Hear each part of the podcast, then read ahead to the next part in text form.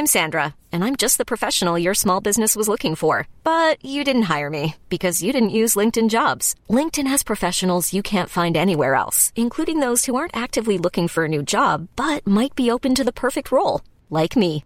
In a given month, over 70% of LinkedIn users don't visit other leading job sites. So if you're not looking on LinkedIn, you'll miss out on great candidates like Sandra. Start hiring professionals like a professional. Post your free job on linkedin.com/achieve today.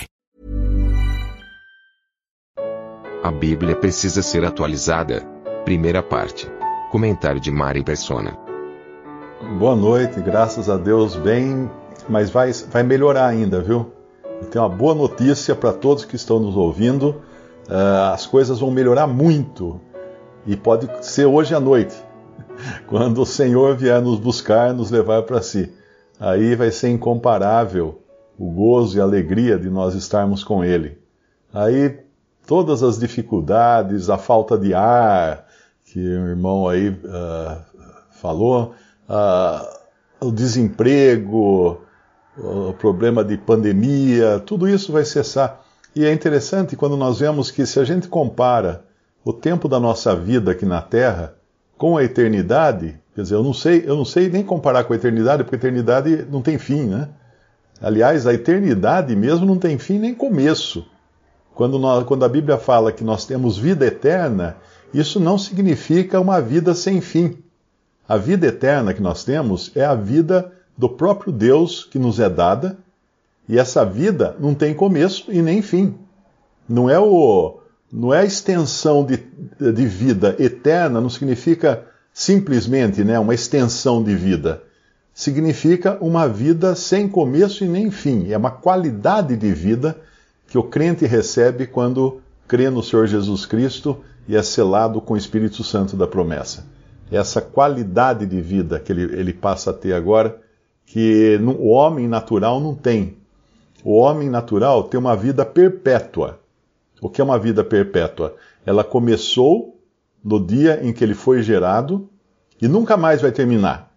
Vai morrer aqui, o corpo morre e tal, mas ele continua vivo. Mas a Bíblia não chama de vivo, porque chama que ele vai receber a segunda morte. Ele morre uma vez, depois ele vai receber a segunda morte, que é o juízo eterno.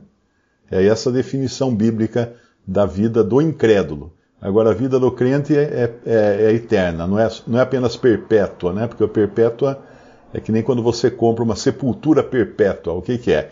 Ela começa a valer no dia que você é enterrado lá e depois não vão não vão é, exumar o seu corpo. É, é, uma propriedade que vai ficar lá. Quer dizer, teoricamente, né?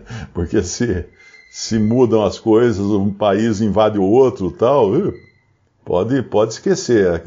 Toda hora estão desenterrando o faraó aí, e eles tinham uma sepultura muito perpétua, tinha uma pirâmide em cima deles. E ainda assim não, não, não conseguiram ficar lá naquele lugar. Olha, Márcio, eu vou agora falar uma coisa surpreendente para você. A palavra de Deus foi atualizada já foi atualizada sim. Mas foi, foi atualizada pelo autor, ela não foi, não foi qualquer um que, que botou a sua mão lá para dar os pitecos uh, e colocar suas próprias ideias. Foi o próprio autor que atualizou certas coisas. Uh, por exemplo, quando a gente abre em Mateus 5, o Senhor Jesus fala no versículo 21 Ouvistes o que foi dito aos antigos. Os antigos que ele está falando aqui são os hebreus, lá no tempo de Moisés, quando foi dada a lei. A lei foi dada a Moisés. Não matarás, mas qualquer que matar será réu de juízo.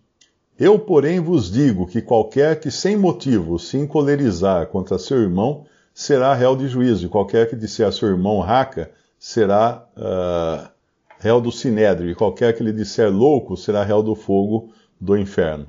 Então, na realidade, o que ele fez aqui, o próprio Senhor Jesus, que é o autor, ele é o Jeová, hein?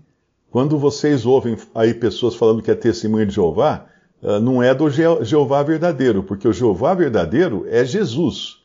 Jesus é o Jeová do Antigo Testamento.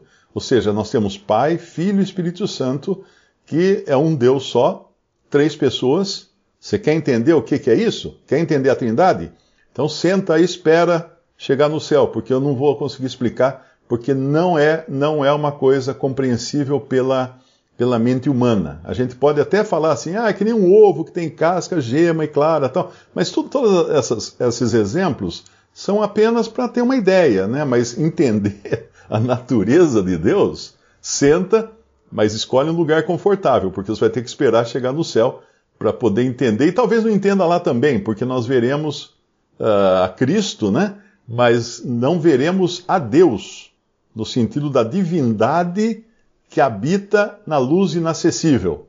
Nós não teremos acesso à luz inacessível, nós teremos acesso ao céu, ao Senhor Jesus, mas não a, a, ao âmago, vamos chamar assim, porque Deus é Deus, qualquer Deus não, Deus é inacessível.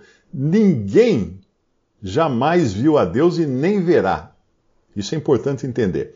Mas voltando agora à fita, uh, o verdadeiro Jeová, lá no monte, na, da, quando deu as tábuas da lei a Moisés, ele, nas tábuas estava escrito: Não matarás. Agora ele, dois mil anos atrás, revoga aquele mandamento. Ou seja, ele alterou. Ele alterou seu próprio livro. Né? Ele alterou seu próprio livro, mas ele tem autoridade para fazer isso. Não foi nenhum homem que falou assim: vamos fazer uma revisão da palavra de Deus. Não, é ele próprio. Eu, porém, vos digo. Ouviste o que foi dito? Dito, eu, porém, vos digo.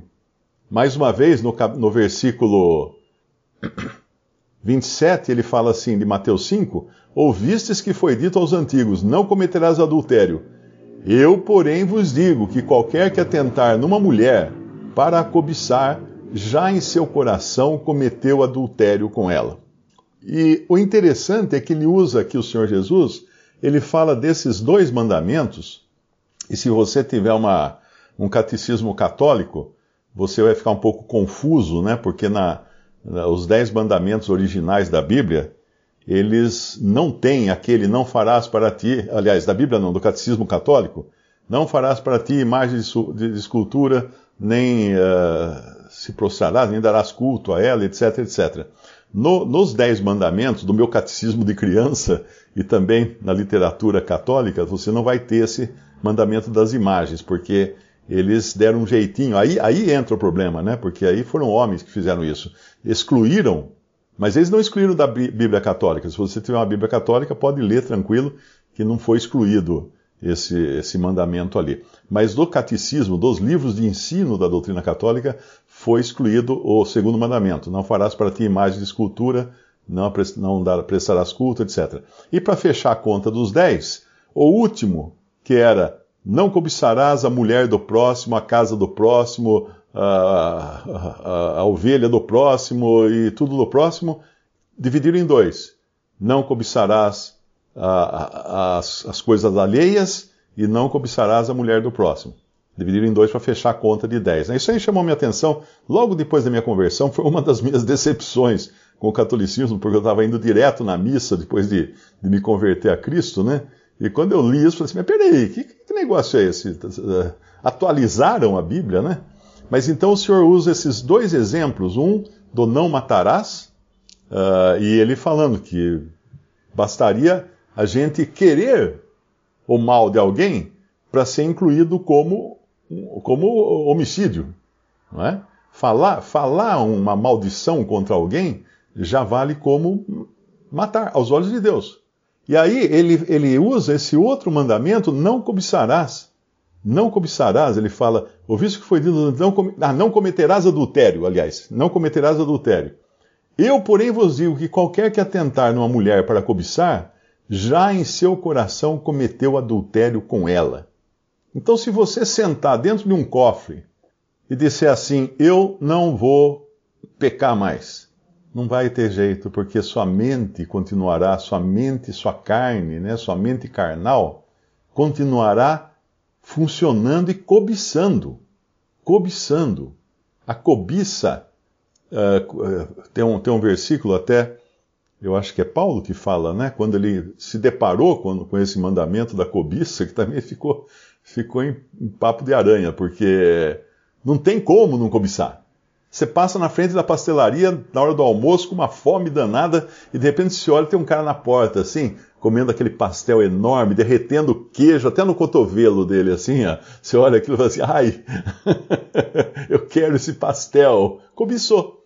Pronto, você está cobiçando o pastel do próximo. Não tem na Bíblia, não cobiçarás o pastel do próximo. Mas você está exercendo a cobiça, que é uma coisa que a gente é incapaz de barrar. Quer ver? Pensa em chupar limão. Agora pensa em comer alite. Pensou em comer alite? Pôs um alite imaginário na sua boca? Chupou limão? Meu pai falava assim, que não podia passar em frente de uma banda, né?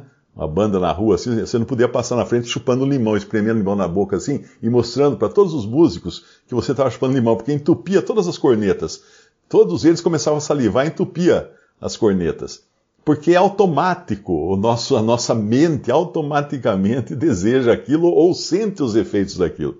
Então, como a cobiça é impossível de barrarmos, todos não apenas são pecadores por natureza, mas todos continuam pecando depois mesmo de convertido, porque nós não conseguimos uh, barrar os pensamentos.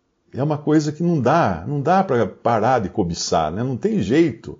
A gente, a ocupação com Deus e a Sua palavra, com Cristo e a Sua palavra, é o único antídoto contra a cobiça, porque quando nós paramos de, de, de, de, de olhar para Cristo, aí entra a cobiça no lugar, entra alguma, alguma outra coisa toma o lugar da cobiça. Mas é, é então é, já houve, viu, Márcio? Já houve é, uma atualização da palavra de Deus, mas foi, foi o próprio autor que fez, dentro de um contexto muito mais avançado do que aquilo que, que ele tinha ensinado lá no Antigo Testamento. E quando aparece aí um, um determinado pastor, que é o mesmo que pregou uma vez que Paulo deveria ele não entendia muito bem as coisas porque ele não estudou teologia. Se ele tivesse feito uma faculdade de teologia, ele entenderia melhor para poder escrever corretamente as coisas. Então, realmente, esse homem aí deve ser muito sábio para até julgar o que Paulo escreveu inspirado pelo Espírito Santo. Mas numa outra ocasião, ele prega também num outro culto dele, lá na. E, e, por incrível que pareça, é uma igreja tradicional, não é, uma, não é um, um show de horrores que nem esse que você vê no neopentecostalismo. Não, é uma igreja tradicional. Que, aliás, são as mais perigosas no sentido de tomarem o rumo da apostasia. Porque é fácil detectar erro quando você vê um cara lá gritando no microfone, o povo caindo no chão, rolando, se estrebunchando, tudo, coisas que não tem na Bíblia, né? É fácil detectar, ah, tá, tá errado, não tem na Bíblia isso, né? Mas quando o cara só vem com, com a lábia, só vem com doutrinas, com raciocínios falazes, com persuasão, com coisas assim que parece, uau, isso é, é da alta crítica. Alta crítica é uma das, uma das vertentes da teologia, né, que se, se propõe a, até a criticar a palavra de Deus. Isso que ele fala, isso que ele está pregando aí é, é, faz parte dessa alta crítica. Então, quando vem alguém assim, fala assim, hum, interessante isso, pode até ser, viu? Olha, Talvez seja verdade, viu? Tal. Então a pessoa cai na, cai na, na conversa, vai na lábia de uma pessoa assim. Ele trouxe uma doutrina uma vez numa pregação aí que é uma coisa horrorosa, eu não vou nem repetir aqui, porque é uma doutrina que eu conhecia nos meus tempos de antes de convertido, porque eu fui esotérico, eu lia tudo que era livro esotérico, lia livros da gnose, e a gnose pregava justamente isso que ele fala num culto numa igreja batista. E eu não sei como não perde o emprego, porque na realidade, 40 anos atrás, não admitiriam, mesmo um sistema como o Batista, muito tradicional, muito antigo e tal, não admitiriam uma pessoa pregar essas coisas nos seus púlpitos. Mas hoje, o que é pop, né? O que é pop, o, o, o gospel, pop gospel, aquilo que, que agrada os ouvidos do, do povo, isso é bem-vindo, porque todo mundo quer escutar novidade, que nem os, que nem os, os gregos lá de Atos, né? Todo mundo queria todo escutar novidade. Quando Paulo prega a verdade, ah, outra, outra hora a gente escuta você. Porque não era interessante a verdade, falar de Cristo não era interessante. Então isso está acontecendo, vai acontecer cada vez mais. Os, o, as palhaçadas neopentecostais, isso aí é muito evidente Satanás vai usar também tudo isso, porque lá, quando vier o anticristo, ele, ele vai querer um povo preparado, um povo sedento por visões e milagres e fogo caindo do céu. Então vai ter também essa vertente, vai ter esses que vão uh, formar esse, esse uh, dar boas-vindas ao anticristo, porque ele vai fazer sinais extraordinários, muito mais do que fazem aí nos shows de mágica. Uh, mas também terão aqueles que estarão desejando legalismo. E hoje a cristandade já não apenas adotou as doutrinas ou os modos, modus operandi né, do, do, do Antigo Testamento, que era para um outro povo, era para Israel, não era para a igreja, mas hoje está incorporando isso na forma de roupas, de símbolos, símbolos castiçais, uh, chifre de, de animal para tocar na, nas reuniões da igreja e coisa assim. E também aí entra essa outra vertente, que é a filosofia. Essas três coisas aparecem lá em Colossenses capítulo 2, se não me engano, né? Colossenses capítulo 2. Então você tem lá o legalismo, você tem a filosofia e você tem o misticismo. Então essas coisas que são importadas do mundo pagão, são importadas do espiritualismo, é o que está se tentando agora ir na, na fonte da verdade e corromper a Bíblia. Porque uma coisa é você pegar a Bíblia e falar assim, não, mas isso aqui era para o tempo de Paulo, mas isso aqui não sei o quê. Não, Paulo era solteirão, frustrado, e tatati, tatatá. Não, isso aqui é para aquele povo antigo que eles eram mais ignorantes. Não, o Gênesis é a historinha de criança. O Gênesis é, é uma coisa assim para um povo de uma época que eles não tinham a instrução que nós hoje temos, né? Nós somos uma sumidade de pessoas instruídas. Então o Gênesis não vale mais. Mas agora, a, a derradeira tentativa não é mais reexplicar a Bíblia para tentar contextualizá-la às ideias modernas. É ir direto na fonte e querer mudar, como já existem versões da Bíblia que foram alteradas. Tem uma que um americano lá ele foi audacioso ao ponto de excluir da Bíblia tudo aquilo que fazia a pessoa se sentir mal. Então não tem inferno, não tem juízo, não tem pragas no, no... Eu acho que no Egito, não sei como é que fizeram, né? Acho que Deus mandou presentes para os egípcios, não mandou pragas para eles.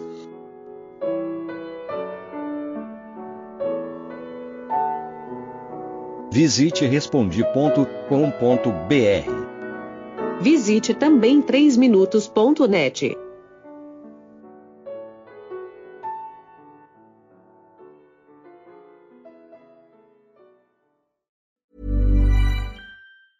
Hey, it's Paige DeSorbo from Giggly Squad. High quality fashion without the price tag. Say hello to Quince.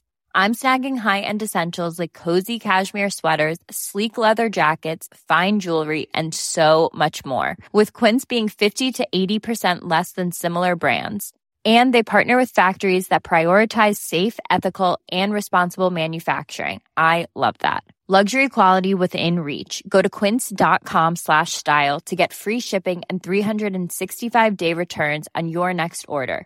Quince.com slash style.